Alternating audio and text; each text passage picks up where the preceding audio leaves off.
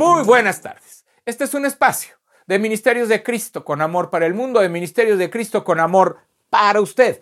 El amor en acción. Dios le bendiga, Dios le acompañe. Yo soy su amigo y hermano Juan Felipe Ortiz. Bendiciones. Y antes de iniciar, quiero invitarlos a que se suscriban a mi canal de YouTube de Ministerios de Cristo con Amor para el Mundo. Se suscriban, pongan la campanita para que les lleguen sus notificaciones y lo compartan todos estos temas. También lo invito a mi Facebook de Ministerios de Cristo para que usted siga por medio de la página de Facebook también estos temas, los comparta y pueda también recibir las notificaciones de los temas que estamos presentando, ya sea cápsulas de fe, el devocional, caminando con Dios, los temas especiales, en fin, todo lo que vayamos publicando, usted lo vaya compartiendo y vaya edificándose en su vida. También tenemos los canales de TikTok, juanfelipe.ortizcastro, de Instagram, juanfelipe.ortizcastro, y de Spotify y de Google Podcast. Demos inicio a este devocional de Caminando con Dios, la misión del cristiano. Jesús ha dado una lección de vida. Le ha dicho a sus discípulos que tengan cuidado con creer que son superiores al resto del mundo. Tengan cuidado de creer que tienen el mundo en sus manos. Para mí vale más la obediencia y la humildad. Y viene Juan con esto. Nadie es dueño del mensaje del cristianismo. El mensaje es de Dios. Él decidió darlo y te honró invitándote a ser parte de la gente que lo proclama. El cristianismo condenaba en ese momento a los fariseos por creer que ellos eran dueños de la verdad. Y ahora los discípulos creen que son dueños de la verdad. Ten cuidado. Que Dios haya tenido misericordia de ti no significa que tienes carta abierta para condenar, prohibir o matar en el nombre de Dios. No, la respuesta de Jesús debe ser suficiente para nosotros. El que no está contra nosotros está a favor nuestro. Nunca subestimes el poder de Dios. Él no nos necesita para manifestarse a este mundo. Vamos a la palabra de Dios para darle contexto a esta enseñanza. Ahí en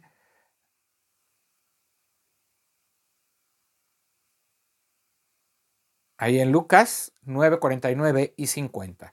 Dice la palabra de Dios. Entonces, respondiendo Juan dijo, Maestro, hemos visto a uno que echaba fuera demonios en tu nombre y se lo prohibimos, porque no sigue con nosotros. Jesús le dijo, no se lo prohibáis, porque el que no es contra nosotros, por nosotros es. Qué importante este mensaje. Nosotros, cuando hemos recibido a Cristo en nuestro corazón, ya pertenecemos a Él, pertenecemos a Cristo. Eh, ahora somos hijos de Dios y tenemos la encomienda de llevar el mensaje de la salvación a todo lugar y a toda persona. Sin hacer, eh, sin hacer eh, menos a nadie, sin hacer acepción de personas. Nosotros tenemos esa encomienda del Señor. cuidado con sentirse el elegido, cuidado con sentirse el escogido, porque solamente escogido, ungido y elegido ha sido Jesucristo. Y nosotros como sus hijos hemos sido llamados por su amor, por su gracia, y hemos recibido por su gracia, su amor y su misericordia, hemos recibido la salvación y la vida eterna. Hoy tenemos que tener mucho cuidado. A veces pensamos, y más en este, en, este mundo, que que está dividido en muchas cosas, entre ellos entre denominaciones y todo esto, eh, cuando hablamos de cristianos, eh, a veces el Pentecostés cree que tiene la verdad correcta, perfecta, ¿verdad? Eh, que si no hablas lenguas no tienes al Espíritu Santo, este, que si no te has bautizado en el Espíritu Santo no, no eres salvo. Eh, también nos dice que eh, hay otras, ¿no? Hay otras corrientes, ¿verdad? Que dicen que si tú no haces obras, pues no puedes ir al cielo, que, si, que el cielo te lo tienes que ganar con las obras. Después hay otros que dicen, no, es que si, si tú no sigues, ¿verdad? La, la, ley de Dios, el Antiguo Testamento y la ley que estableció a Dios, que no puede ser negada y que tiene que ser obedecida, porque Dios dijo que si guardas los mandamientos, pues estás con Él y lo obedeces a Él y tienes que seguir todos los rituales que fueron puestos a los judíos. Y así podemos ver muchas, pero muchas, muchas denominaciones queriendo sustentarse la verdad y queriendo decir que solamente ellos son salvos. Pues verdaderamente yo te puedo decir que eso solo lo puede decidir el Señor. Si tú un día llegaste a Jesucristo como Señor y Salvador y lo hiciste de manera sincera y Él ha cambiado tu vida, tú sigues, tú oras, lees la Biblia, predicas el Evangelio, predicas las buenas nuevas de salvación y eso hace que otras personas vengan a Cristo y sean salvas, entonces, pues eso solamente Dios puede determinar, pero nosotros lo sabemos por el cambio que, hemos manifestado en nuestras vidas, cada uno. Cuando vemos que, que una persona se dice cristiana, pero no, no obedece a Dios, no tiene un buen testimonio, no tiene un buen ejemplo, ah, entonces ahí sí, ahí sí podemos decir, ¿verdad? No, pues está haciendo todo lo contrario de lo que dice la Biblia. Pero aquí Jesús, ¿verdad? Uno de sus apóstoles le está diciendo, oye, es que este no está con nosotros, este, ¿por qué está predicando tu palabra? ¿Por qué está llevando las buenas nuevas si no está con nosotros? ¿Por qué está haciendo milagros en tu nombre? ¿Por qué está haciendo, predicando en tu nombre si no está con nosotros? Y Jesucristo es totalmente firme y totalmente siempre muy directo en su respuesta. Dice, no se lo impidáis. Ahora dice, no se lo prohibáis. No se lo prohíbas. No se lo impidas. Porque el que no es contra nosotros, por nosotros es. El que hace las cosas en mi nombre, aunque no esté ¿verdad? Y las hace de acuerdo al Evangelio, a las buenas nuevas, a la enseñanza que yo he dado, y guarda la enseñanza que yo he dado, entonces no está contra nosotros, es con nosotros. ¿Verdad? Entonces, no nos, no nos pongamos una verdad, no nos pongamos con que eh, el bautista es mejor que otro. No, porque si otra persona que puede ser bíblica, evangélica, está predicando el evangelio, las buenas nuevas, ora, lee la Biblia, la obedece y sigue los ordenamientos del Señor, entonces él está en el Señor y además su vida manifiesta un testimonio de una vida diferente, pues lógicamente está en el Señor. Lógicamente está unido a Dios, unido a Jesucristo y tiene esa convicción y ha sido cambiado y transformado en su vida. No nos tenemos que volver nosotros, no vamos a determinar quién es salvo o quién no es salvo. ¿Quién es un creyente o quién no es un creyente? Lo que se tiene que manifestar es la obediencia a Dios. Se tiene que manifestar un testimonio, una vida diferente, alejada de todo pecado, sirviendo a Dios, leyendo la Biblia, proclamando la palabra, llevando las buenas nuevas, el Evangelio según Jesucristo y además teniendo una vida de oración constante. Entonces, no le toca a ningún grupo, a ningún grupo, a ninguna denominación le toca decir quién sí, quién no. Es Jesucristo quien hace la obra. Es Jesucristo quien obra.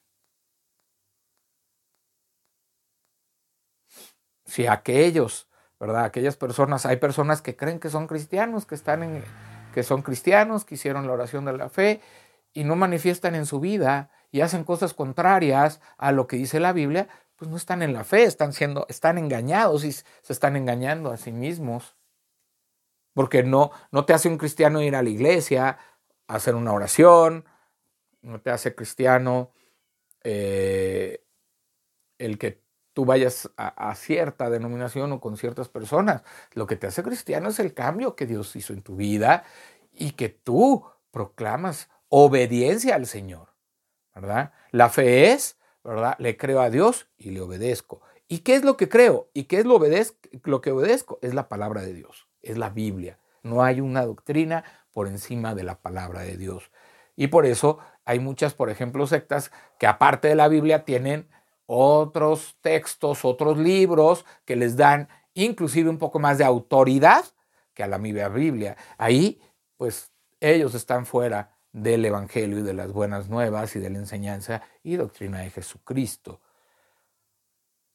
Pero por eso, porque no están enseñando la doctrina del Evangelio, de las buenas nuevas, de la palabra de Dios. Y tienen textos o libros o, enseñanzas o doctrinas muy diferentes que chocan con la doctrina del Evangelio de la palabra de Dios.